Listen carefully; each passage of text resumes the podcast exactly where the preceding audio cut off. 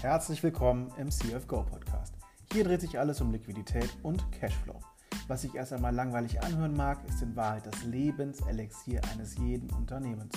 Ob als Startup, Freelancer, KMU oder Konzern, nichts geht ohne Liquidität.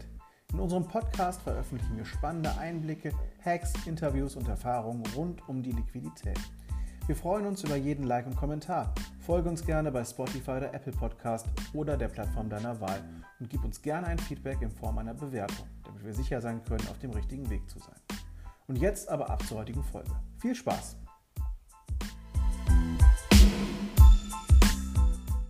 Hi Pascal. Hallo Till. Grüß dich. Schön, dass du heute dich. diese Woche im äh, CFGO Podcast bist und direkt zum Anfang eine Frage an dich. Was liegt denn diese Woche bei dir auf dem Schreibtisch? Boah, eine ganze Menge. also ein, einige, einige Termine. Ähm, und wir stehen kurz vorm Launch unserer nächsten eigenen Plattform. Ähm, deswegen ist mein Terminkalender ziemlich, ziemlich voll. Mhm. Aber ich freue mich umso mehr, hier ja, Gast bei dir im Podcast zu sein. Darf ja. ich die Frage auch zurückgeben? Was liegt bei dir am Schreibtisch? Sehr gerne, ja, natürlich. Ja, bei uns äh, liegt diese Woche tatsächlich sehr viel Produktarbeit. Äh, wir sind ja auch kurz vorm Launch unserer, unserer Software. Und äh, deswegen äh, ist es natürlich auch spannend, diesen Podcast mit dir zu machen, weil Growth Hacking natürlich auch etwas ist, was mich gerade aktuell sehr umtreibt und ähm, wie wir unsere Software natürlich möglichst kosteneffizient an den Mann und an die Frau bringen. Und deswegen bin ich umso gespannter, dass wir hier heute darüber sprechen können. Du als Growth Hacking Experte, äh, was du mir da so geben kannst. Ähm, deswegen ähm, die Frage, vielleicht kannst du dich einmal ganz kurz so ein bisschen vorstellen und sagen, was du Klar. machst, was auch dein aktuelles Projekt ist und was dein Hintergrund so zum Growth Hacking ist. Ja, natürlich. Also für alle Zuhörer, mein Name ist Pascal, ich bin 23 Jahre alt und komme aus Düsseldorf. Und äh, ja, was machen wir? Wir sind im Growth Hacking tätig. Wir generieren ja aktive User für Plattformen, Softwares und Apps. Und das Ganze machen wir mit unserer ja, Agentur, die heißt Digital Umsetzen. Und zu deiner Frage, Till, so mein erstes äh, Projekt äh, war quasi Anfang 2018, das war so der Einstieg in die Plattformwelt, die ich dann lieben ja, gelernt habe. Da haben wir ja eine Plattform im Pharmabereich mit dem Mitgründer von Lieferheld mit aufgebaut. Ist mittlerweile die größte Apotheken-Community-Plattform in ganz Deutschland geworden. Und dann bin ich quasi eingestiegen in diese Welt und habe mir gedacht, okay, das hat so gut funktioniert, was wir dort gemacht haben. Äh, das machen wir jetzt einfach auch noch mehr für andere. Mhm. Und so bin ich dann noch tiefer ins Thema Growth Hacking gekommen. Ähm, wir betreuen da jetzt einige Kunden, sehr viel im Pharma auch immer noch, aber zum Glück auch aus anderen Bereichen wie haben wir was für Fotografen gemacht, eine SaaS-Lösung, was für Entwickler, Startups und Investoren, Studenten, also ganzer bunter Mix. Und mhm. wir haben ein eigenes Plattformprojekt, was wir jetzt voraussichtlich diesen Monat hoffentlich launchen. Ähm, und das dreht sich quasi, ja, oder beschäftigt sich mit der Digitalisierung des physischen Goldhandels. Wow, okay. Das klingt ja extrem spannend. Ähm, wie seid ihr darauf gekommen? Äh, ja, eine ziemlich geile Story. Mein Geschäftspartner und ich haben uns erst vor drei Monaten kennengelernt. Mhm. Ähm, ich hatte einen Kontakt irgendwie bekommen äh, der, von einem Entwickler, der dort bei denen in der Firma arbeitet. Äh, und wollte mich eigentlich mit denen austauschen, weil der ist im Gold-Business tätig und habe mit dem gesprochen, hat er mich gefragt, ja, Pascal, hast du nicht Bock, was eigenes zu machen? Ich so, ja klar, warum nicht? Und zwei Wochen später war die Firma gegründet. Wir haben uns zweimal getroffen. Äh, wir haben uns sehr, sehr gut verstanden. Äh, wir hatten dieselben Ziele, dieselben selbe Herangehensweise, haben die Firma dann gegründet, ist ein bisschen in Verzögerung aufgrund des Finanzamtes gekommen. Mhm. Das kennen wahrscheinlich auch einige hier. Mhm. Ähm, und ja, zwei Monate später quasi stehen wir jetzt kurz vorm Launch. Und so ist es quasi dazu gekommen. Also lieber auf den ersten Blick, ja, unternehmerischer Natur. so kann man es ausdrücken, ja. Cool. Und ähm, ja, dann habt, werdet ihr, also wenn ihr so Gas gegeben habt, dann werdet ihr auch so ein paar Maßnahmen äh, aus dem Growth Hacking wahrscheinlich auch angewandt haben, die euch da auch entsprechend relativ schnell dahin gebracht haben, wo ihr seid. Vielleicht kannst du einmal den Hörer und die Hörerin abholen, was ist überhaupt Growth Hacking so nach deiner Definition und ähm, damit der Hörer sich so ein bisschen was vorstellen kann darunter. Ja, also für, für meine Definition ähm, geht es beim Growth Hacking, ich spreche jetzt nur über die digitalen Geschäftsmodelle, also mhm. Plattformen, Softwares und Apps, äh, gerade darum, einen aktiven User zu generieren. Mhm. Ähm, deswegen haben wir uns auch dafür positioniert. ähm, denn meiner Meinung nach ähm, stellt sich dann natürlich die Frage, ja Pascal, wie generiert man denn einen aktiven User? Und dann sage ich immer, hm, für uns ist es eine Kombination aus ähm, Traffic-Generierung, was natürlich auf der einen Seite wichtig ist, wenn dich natürlich noch keiner kennt oder sehr wenige, aber auf der anderen Seite halt, halt äh, Product Development, weil diese digitalen Geschäftsmodelle wie Plattformen, Softwares und Apps, da ist die Customer Journey rein digital, das heißt, das Produkt muss sehr gut sein ähm, und die User Experience muss einfach und simpel sein, damit dein User dein Produkt nutzt. Und für mich ist halt das Zusammenspiel von beidem Growth Hacking, was einen dazu veranlasst, dass jemand zum Beispiel im App-Bereich nicht nur die App downloadet, sondern sie auch öffnet, nicht löscht und im besten Fall jeden Tag benutzt, wenn das denn das Ziel ist. Okay, also es ist rein, rein nutzerbasiert und jetzt nicht produktbasiert, wenn ich das richtig verstehe. Ja. Okay, okay.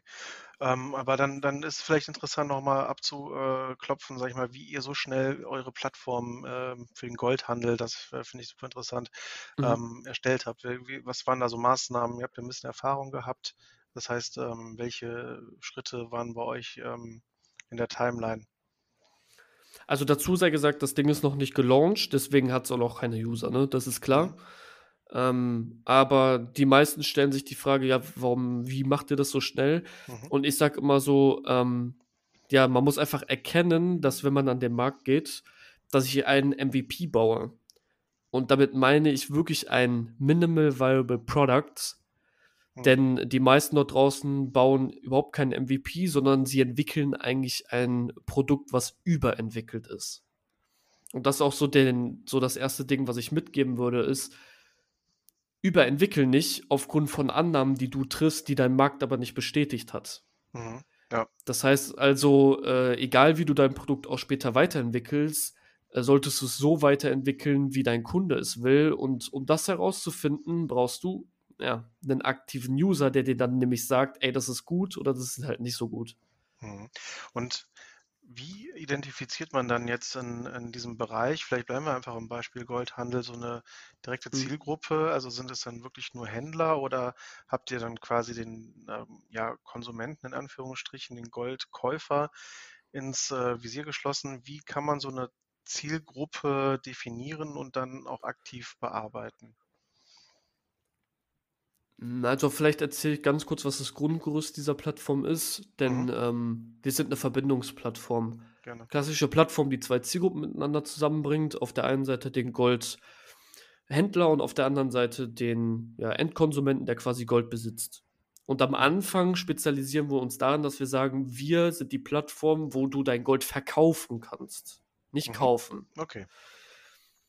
Und ähm, was, wie wollen wir das quasi schaffen? Äh, denn dieser Markt da draußen hat ein Problem, denn äh, jeder Marktteilnehmer da draußen möchte das Gold selber kaufen.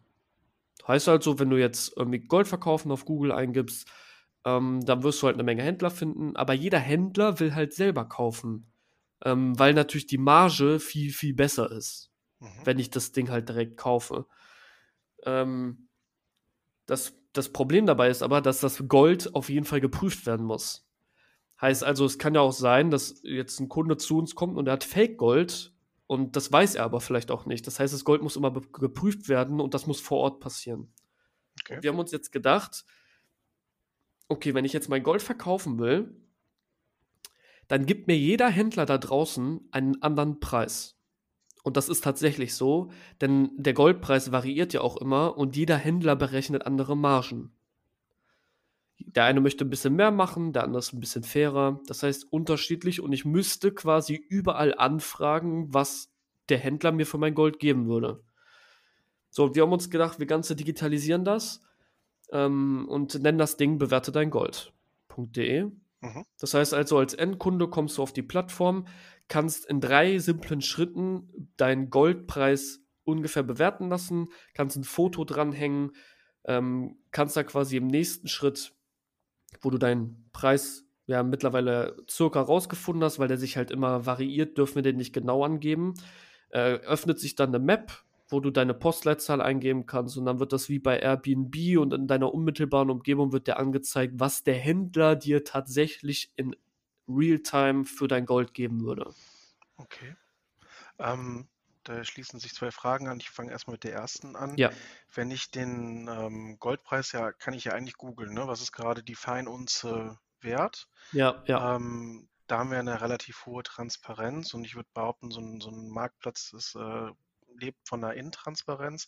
Ähm, was ist da der Vorteil, beziehungsweise wie kann es da überhaupt zu Preisunterschieden kommen im äh, Verkauf? Ähm, ein Händler wird dir niemals den aktuellen Goldpreis bieten. Mhm. Das ist gar nicht möglich, weil ein Händler, also ein Durchschnittsgoldhändler, der in deiner Region irgendwo sitzt, bewegt monatlich im Durchschnitt Gold im Wert von einer Million Euro. Mhm. Das hört sich jetzt erstmal viel an, ist in der Summe aber eigentlich ziemlich wenig. Das sind so um die 15 Kilogramm Gold. Mhm. Ähm, und das Problem ist aber, der will ja natürlich Geld damit verdienen, wenn er das Gold äh, ankauft. Und der verkauft das ja weiter. Mhm. Und er kann dir nicht den aktuellen Goldpreis geben, weil dann würde er kein Geld verdienen. Weil die Goldhändler verkaufen es weiter. Okay, also es gibt keine, äh, für einen Privatmann, Frau keine zentrale Anlaufstelle, wo ich einen Marktpreis quasi immer erzielen kann am Tag. Genau, ja, das wird nicht möglich sein. Also du kannst deinen, den, den Wert der Münze oder des, des Barren oder was auch immer du hast, halt ähm, quasi am aktuellen Goldpreis sehen, aber du wirst den, den exakten Wert so gut wie nie bekommen. Mhm. Okay. Okay, und dann äh, genau die andere Frage ist letztendlich, ähm, wie kommt man in einem Plattform-Business darauf, die eine Seite zuerst bespielen als die andere? Ihr habt ja jetzt klar äh, den Verkäufer äh, getargetet. Es hätte ja auch andersrum sein können. Also seid ihr da aus, aus welcher Problemstellung seid ihr dann wirklich dahin gekommen? Weil ich, das habe ich noch nicht ganz verstanden. Es hätte auch sein können, dass du alle Leute ansprichst, die die Gold zu Hause rumfliegen haben und dort natürlich das Problem haben, dass sie beim Händler nicht so gute Preise bekommen und sich aus dem Ja. Grund wünschen, ähm, bessere Preise zu erzielen. Ähm, also wahrscheinlich redest du jetzt vom Henne-Ei-Problem, also welche Sachen Genau, wir als genau. erstes bedienen. Ähm, Im Growth Hacking sage ich zu unseren Kunden immer, naja, du musst, das Henne-Ei-Problem ist eigentlich ziemlich einfach zu lösen, indem du mit deinem Produkt und deinem Grundnutzen einer Seite etwas bieten kannst, ohne dass die andere da ist. Mhm. So löst du das Henne-Ei-Problem. Und das kannst du machen, indem wir zum Beispiel sagen, unsere Endkonsumentenseite kann ohne den Händler, weil sie wollen einfach nur ungefähr wissen, was ihr Gold wert ist. Mhm. Und das smart darzustellen, ähm, ohne direkt ähm, ja, darauf zu gehen, weil jeder Goldhändler, wo du sonst dein Gold bewerten lässt, der gibt dir ja seinen Preis. Und wir geben dir ja den Durchschnittspreis an. Mhm. Ähm, das heißt also, wir geben dem Endkonsumenten einen Grundnutzen, dass er zu uns kommt. Und sobald wir mehr Konsumenten haben, die ihr Gold bewerten lassen, werden automatisch Händler kommen. Okay. Mhm. Okay, verstanden.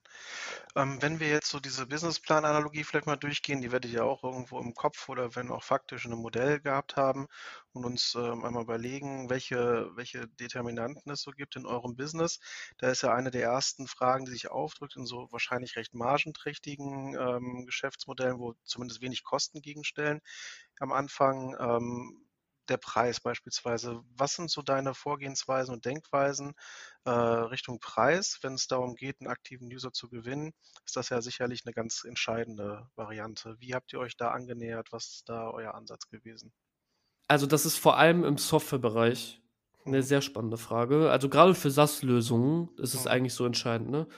Ähm, und wie findet man einen Preis raus? Ich mag es sehr, den Kunden entscheiden zu lassen. Heißt also, bevor ich eigentlich wirklich jetzt mal ins richtige Wachstum gehe, ähm, frage ich, was der Kunde denn bereit wäre, darunter da zu zahlen. Mhm. Das heißt, ich mache erstmal ein bisschen Marktforschung und finde mal so einen Preis, der akzeptabel ist. Natürlich kannst du vom Vorhinein sagen, im Softwarebereich gibt es in der Regel drei Preismodelle, ein günstiges, ein mittleres und ein hohes und 90% wird das mittlere nehmen, Mhm.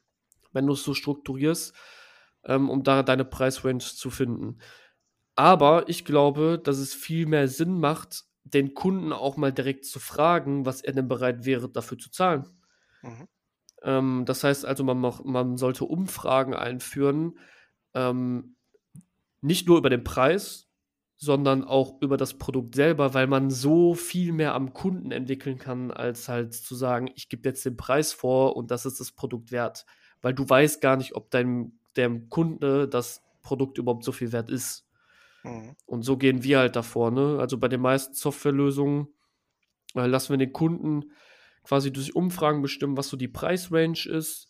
Und dann gehen wir das erstmal vor und du kannst es hinterher immer noch anpassen. Es sei denn, du hast jetzt 5 Millionen Nutzer. Dann wird es vielleicht mhm. ein bisschen schwierig, aber auch da ist das nicht unmöglich. Also würdest du dann aber tendenziell eher etwas höher ansteigen preislich und dann nach unten korrigieren oder würdest du es genau umgekehrt machen? Ich glaube weder noch. Mhm. Ich glaube, also mein Preis, mein, meine beste Überzeugung für eine SaaS-Lösung ist, der Produkteinstieg ist so gering wie möglich, heißt es gibt eine komplett kostenlose Variante. Mhm. Und mit kostenlos meine ich auch nicht, dass ich die, dass ich quasi, wie man das so kennt, ähm, 14 Tage Free Trial. Mhm. Ähm, das macht in meinen Augen nämlich keinen Sinn, weil es ist eigentlich trotzdem ein Verkauf, weil ich muss ja Kreditkarte angeben. Ja. Ähm, deswegen glaube ich, eine kostenlose Variante, die komplett kostenlos ist, macht sehr viel Sinn. Und sie dann in einer gewissen Art und Weise zu begrenzen und das meistens in der Anzahl, weil ich muss dem Kunden quasi die Hürde nehmen, zu mir zu kommen. Dann muss ich ihn mit meinem Produkt voll packen. Das heißt, er kriegt alle Premium-Features, die es nur gibt aber er ist in der Anzahl begrenzt. Das lässt sich zwar nicht auf jede Software umwursteln, sage ich mal, aber auf sehr viele. Weil so bekommst du ihn nämlich dazu, dass er sagt, boah, das Produkt ist so geil, aber ich kann es jetzt vielleicht nur auf einen Account nutzen, jetzt muss ich mal halt upgraden, ne? Mhm. Das ist nicht auf allen möglich, aber auf sehr vielen. Und unabhängig davon, ich sage immer kostenlos, dann eine mittlere und vor allem die Enterprise Solution sollte immer viel teurer sein, als die mittlere Variante, weil sie so oder so nicht viele buchen werden. Mhm, weil die klar. ist eigentlich nur dazu da, die mittlere in den Vordergrund zu stellen. Weil du kalkulierst eh nur mit der mittleren. In den meisten Fällen. Mhm. Was sind denn so klassische Modelle, wo du sagst, so ein Freemium-Modell ja letztendlich ähm, rechnet sich und wo willst du davon abraten? Boah, das ist eine schwierige Frage. Ähm, das ist so von Fall zu Fall unterschiedlich. Mhm dass ich dir nicht sagen würde, ich rate dir davon ab oder probier es aus. Also Vielleicht. ich bin lieber ein Fan davon, dir zu sagen, probier es aus und find dann raus, dass es nicht klappt und ändere es. Hm, okay. Was ist denn, also wenn wir da, da nochmal reingehen, äh, gegenüberstellend Bootstrapping, Eigenfinanzierung versus äh, Kapitalaufnahme? Ähm, man sagt ja so klassisch, dass ähm, das Freemium, das kostet halt viel Geld, dann hat man halt irgendwie Serverkosten dagegen stehen für die Großzahl der Kunden und dann hoffentlich konvertieren die irgendwann. Ähm, würdest du sagen, das ist dann auch für ähm, gebootstrappte Unternehmen eine Maßnahme, das, das äh, Freemium-Modell? Ja, definitiv. Mhm. Ähm, Gerade wenn man, also wenn man im Softwarebereich ist, im Plattform- oder im App-Bereich, da muss man sich eigentlich bewusst machen, wie diese Geschäftsmodelle laufen. Denn die sind zwar die skalierbarsten der Welt, aber um dorthin zu kommen, brauchen die meisten Minimum ein bis drei Jahre, damit sie auf dem Papier schwarze Zahlen schreiben. Und deswegen brauchen auch die meisten ein Investment, mhm. weil sie sonst das nicht lange durchziehen können.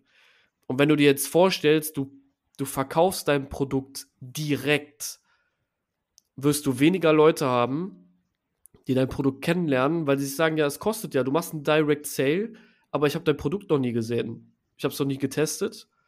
Äh, und es ist im Softwareleben ist es Standard, dass ich Produkte testen kann, bevor ich sie kaufe. Mhm. Deswegen auch im Bootstrap sage ich dir deutlich Freemium-Modell. Hast du denn so ein Beispiel für einen Hack, der voll durch die Decke gegangen ist, wo wirklich äh, x äh, 100 oder vielleicht 1000 ähm, sich äh, ad hoc angemeldet haben? Hast du so ein Beispiel, wo du es mal abholen kannst? Definitiv. Boah, den habe ich auch schon echt oft erzählt, aber ich muss den immer wieder erzählen, weil der macht total so gerne. unglaublich viel Sinn. Ähm, der beste Hack, meiner Meinung nach, äh, gerade wenn du am Anfang bist, ist, dass du dich mit deinem Produkt innerhalb der Customer Journey eines Komplementärgutes platzierst. Mhm. Das hört sich jetzt erstmal irgendwie schräg an, und irgendwie erstmal ein bisschen verboten. Aber äh, ich erkläre kurz, was ich damit meine. Ähm, das beste Beispiel dafür und Vorreiter dafür ist in meinen Augen Booking.com. Denn äh, bei Booking.com kann ich eigentlich im Prinzip nur meine Reise buchen. Ähm, ich kann aber im Anschluss an meine Reise auch natürlich auch noch einen Mietwagen buchen. zusätzlich zum Mietwagen kann ich dann sogar noch ähm, meine Aktivitäten buchen und mein Taxi zum Flughafen buchen. All diese Sachen passieren aber nicht von Booking.com selber, denn mein Mietwagen buche ich auf, also innerhalb der Customer Journey von Booking.com mit Sixt oder irgendeinem anderen Anbieter. Mhm. Das ist halt relativ smart gemacht, weil Sixt und Booking.com haben eigentlich dieselbe Zielgruppe. Mhm. Und ich kann da mal ein Realtime-Praxisbeispiel nennen.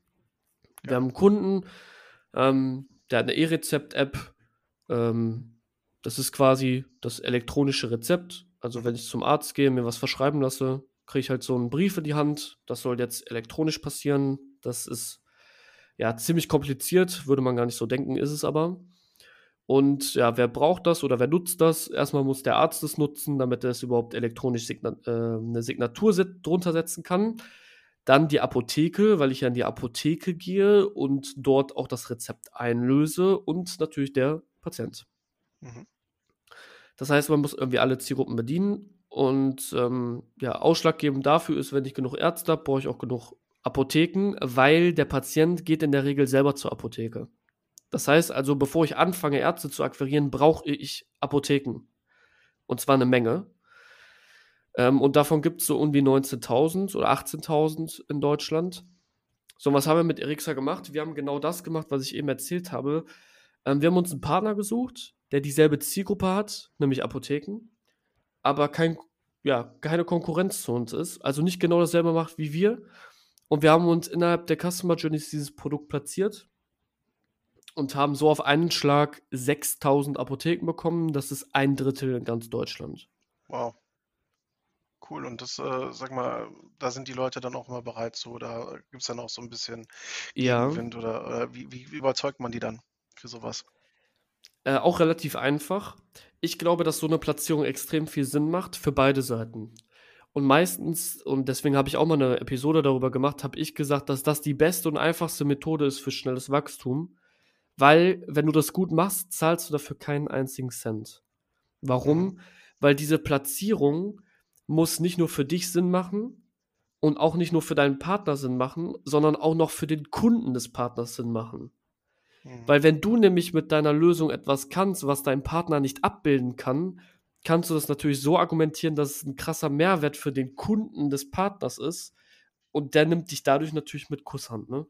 Der mhm. sagt, ja, das ist geil, das will ich einbinden, ich muss es nicht selber machen, äh, den nehme ich mit rein. Ja. Ähm, und so kannst du das halt argumentieren.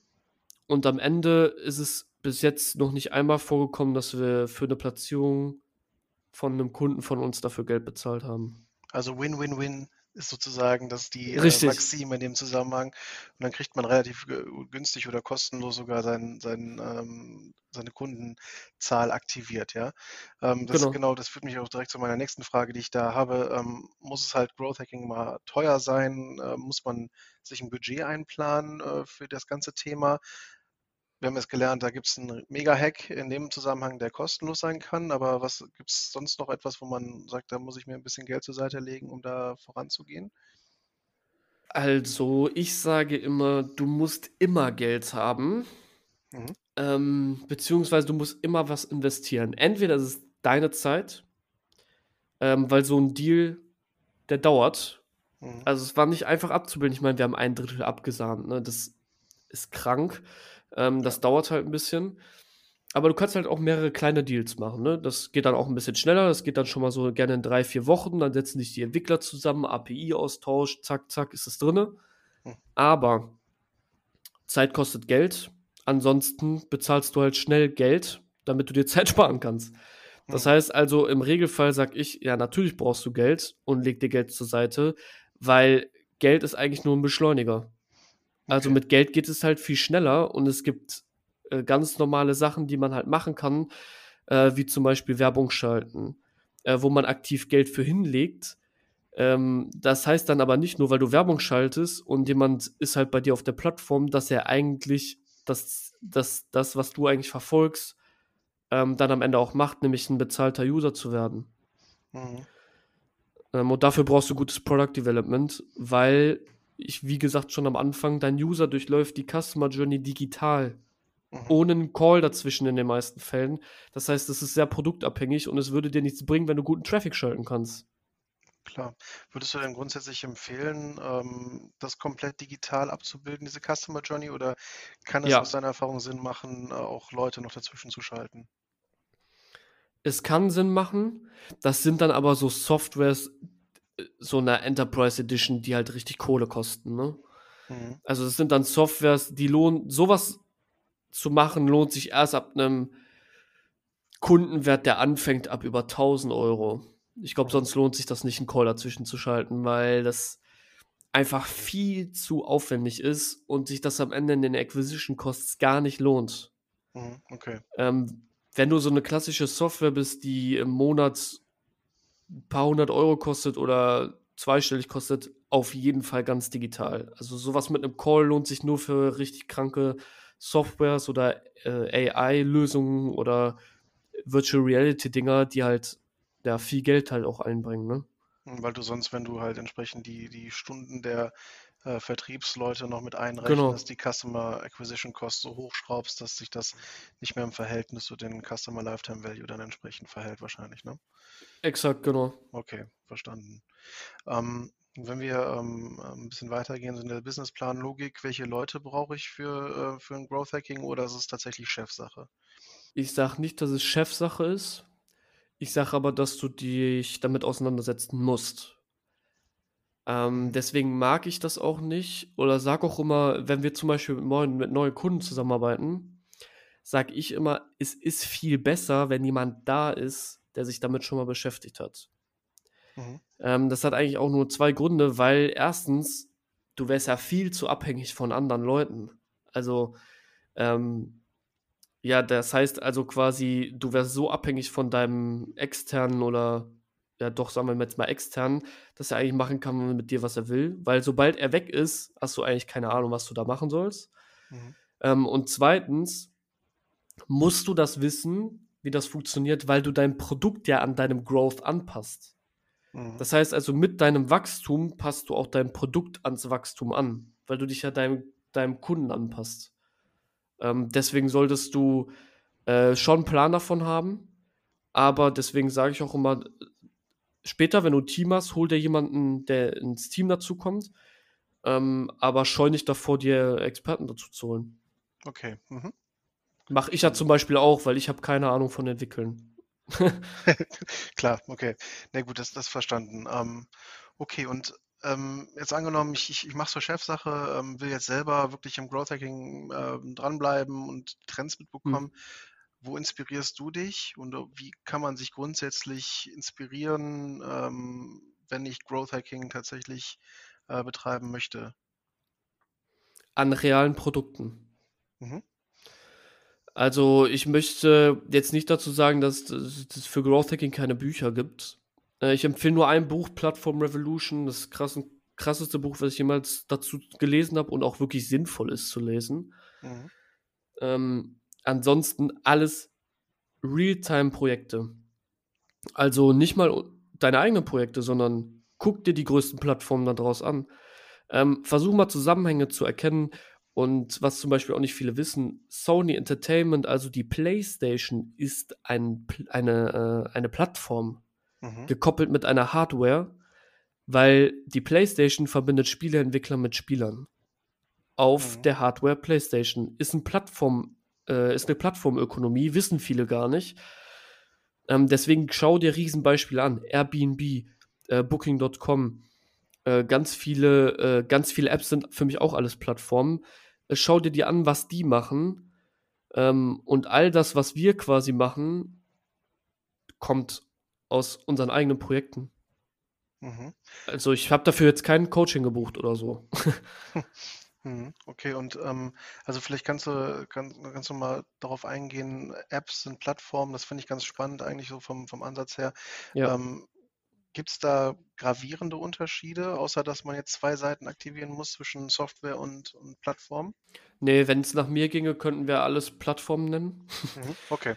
Ähm, also Software, für mich ist so richtig krass, Software wirklich auf so, das ist so eine Software, die bei Maschinen halt abgespielt wird oder so. Ne? Also wenn ich rede jetzt hier normal von SaaS-Lösungen, von Plattformen und Apps, für mich sind das alles Plattformen, äh, weil eine App äh, ist normalerweise am Anfang auch erst webbasiert. Die gibt es normalerweise am Anfang gar nicht in, in, in, im App Store. Und der App Store ist auch eine Plattform. Mhm. ähm, der App Store ist eine Plattform. Kannst du uns vielleicht mal fünf, deine fünf Top-Hacks für SaaS-Unternehmen äh, oder Plattformen, wie wir es gerade gelernt haben, äh, mitgeben. Den einen haben wir schon mitbekommen, den zählen wir mal als einen ähm, mit, den, mit den Komplementärgütern, finde ich mega. Was hast du denn noch vielleicht für drei, vier weitere? Also mein, mein, das Wichtigste, und das ist wirklich so ein Universaltipp im Growth Hacking, ist, ähm, stell den Kunden in den Mittelpunkt. Also stell deinen User in den Mittelpunkt und bau dein ganzes Produkt und deine ganze Growth-Strategie nach deinem User Natürlich in einer gewissen Art und Weise musst du auch Innovation mit reinbringen und dem was vorsetzen, was er vielleicht gar nicht kennt oder wo er noch nicht dran nachdenkt. Aber hör auf das, was er sagt. Weil dann wird er auch dein Kunde oder beziehungsweise dein, dein, dein, den Kunde, den du dir vorstellst. Das ist Punkt 1. Äh, das ist so ein Universalding, sag ich jetzt einfach mal. Mhm. Punkt 2 ist mal was komplett anderes, ähm, weil es jetzt vielleicht nicht gerade so ein Ding ist, was was es schon die ganze Zeit gibt, was aber viele benutzen, ist, nutze äh, Facebook-Ads. Mhm. Warum? Ich glaube, darüber muss ich nicht reden, dass Facebook das größte Netzwerk auf der ganzen Welt ist. Aber Facebook ist eine Plattform. Ist ein Social Network und Platt, äh, diese Plattform ist mit so gut wie allen Apps im App Store verbunden, wo du dich drüber anmelden kannst und die sammeln einen Haufen Daten über dich. Mhm. Und gerade weil die Leute an diese Plattform schon gewöhnt sind, sie zu nutzen, ist es ideal, auf dieser Plattform sich zu platzieren, um auf seine aufmerksam zu machen. Mhm. Ähm, das einfach mal als Gegenpart zu diesem universellen Ding. Ähm, dann würde ich zwei fehlen noch, glaube ich, ne? Ein oder zwei, genau. Ja, dann, dann nenne ich mal. Was nenne ich denn? Nenne ich zwei? Ja, ich nenne ich nenn mal noch zwei. Perfekt. Ähm, dann ähm, wichtiges Thema ist Know Your Data. Heißt also, du musst deine Daten kennen, weil ja, Daten musst du auswerten, um wieder das zu erfahren, was dein Kunde will. Das heißt, du musst sehr viel Datenanalyse machen, was vor allem damit zusammenhängt, weil es ja ein rein digitales Projekt, äh, Produkt ist, hinterlässt der User halt auch einen Haufen Daten. Ne? Mhm. Ähm, also sind jetzt zum Beispiel, ich kann zwar auch Telefongespräche aufnehmen, aber es diese Daten auszuwerten ist ein anderes Thema als äh, auszuwerten, wie der User sich zum Beispiel innerhalb deiner Software bewegt. Mhm. Ähm, und als letztes, mein Lieblingsthema, nutze Gamification. Ähm, bau ein richtig geiles Gamification-Programm auf, wo du Coins erstellst, wo du Ranglisten erstellst und in Kombination mit einem Referral-Programm gibt es eigentlich kaum was äh, Besseres, um nachhaltig äh, zu wirklich sehr, sehr geringen CPAs einen User zu bekommen. Cool, das klingt auf jeden Fall nach äh, handfesten Tipps und äh, war mir auch jetzt noch nicht so bekannt ähm, mit dem Gamification, aber das klingt auf jeden Fall nach einem spannenden Ansatz. Ja, Pascal, dann danke ich dir ganz herzlich für deine Zeit heute, dass du im Podcast äh, warst und äh, so viele Insights gegeben hast. Ich glaube, da konnte der Hörer und die Hörerin viel mitnehmen. Ich wünsche dir ganz, ganz viel Erfolg bei dem Lounge von bewertedeingold.de natürlich alle mal rein, wenn ihr, wenn es live ist und ähm, ja, wünsche dir alles Gute. Ja, erstmal vielen Dank, dass ich hier sein durfte. Äh, hat mir riesig Spaß gemacht. Du bist ja bald auch ja, Gast in meinem Podcast, ja, Digital Growth. ähm, da freue ich mich auch drauf. Und ja, danke an den Zuhörern. Falls irgendjemand Fragen dazu hat, kann man mich am besten auf LinkedIn erreichen unter meinem Namen Pascal Lehnert. Und dann freue ich mich auf ja, geile Gespräche und bin auch gerne bereit dazu, nochmal in diesen Podcast hier zu kommen. Hervorragend, dann werden wir da auf jeden Fall nochmal dran ansetzen. Besten Dank, Pascal. Mach's gut. Danke. Und bis bald.